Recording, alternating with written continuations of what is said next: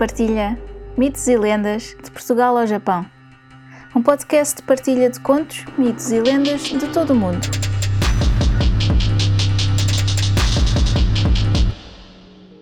Uma nota antes de começar. Todos os contos, mitos ou lendas têm versões ou variações.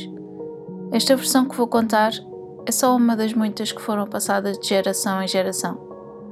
Pode não ser a versão que conhecem, mas espero que gostem. Eu sou a Luna Kirsch e sejam muito bem-vindos ao Luna Partilha Mitos e Lendas de Portugal ao Japão.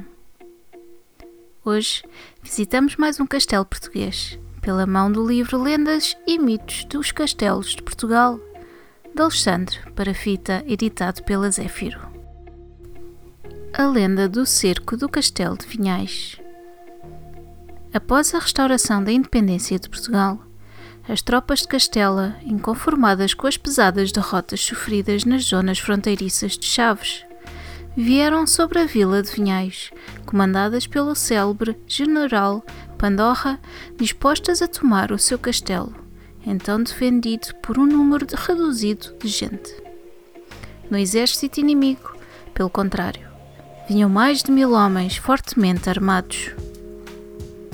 Grande parte dos ocupantes do castelo eram mulheres, que, usando todas as armas que havia, mas, sobretudo, de grande astúcia, resistiram heroicamente. Assim, quando constou que os castelhanos vinham a caminho, uma delas foi pôr as chaves do castelo na mão de Nossa Senhora da Assunção, padroeira da vila, em busca da sua proteção, e as demais, combinadas com o governador da fortaleza, foram às casas da vila recolher os chapéus de homens e armas que acharam, levando tudo para o castelo. Colocaram então os chapéus à vista de toda a volta das muralhas, e, mal os castelhanos se aproximaram, receberam lá do alto uma forte descarga de tiros, julgando eles que, pela quantidade de chapéus que viam, que estavam ali homens bastante dispostos a fazerem-lhes frente.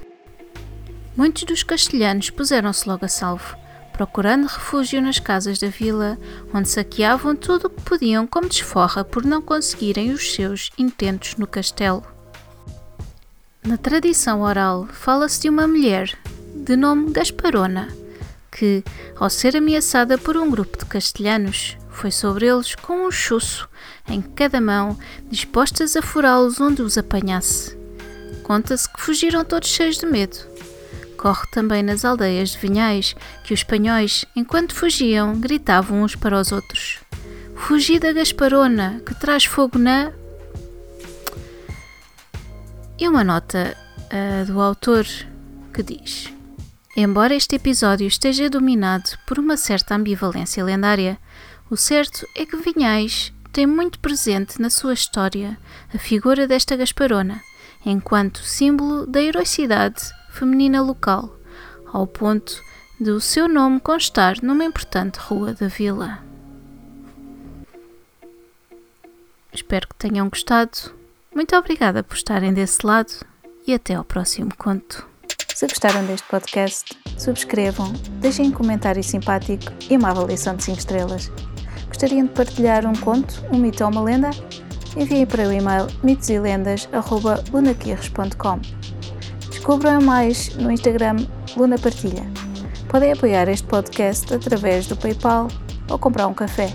Vejam os links na descrição. Muito obrigada e até ao próximo conto.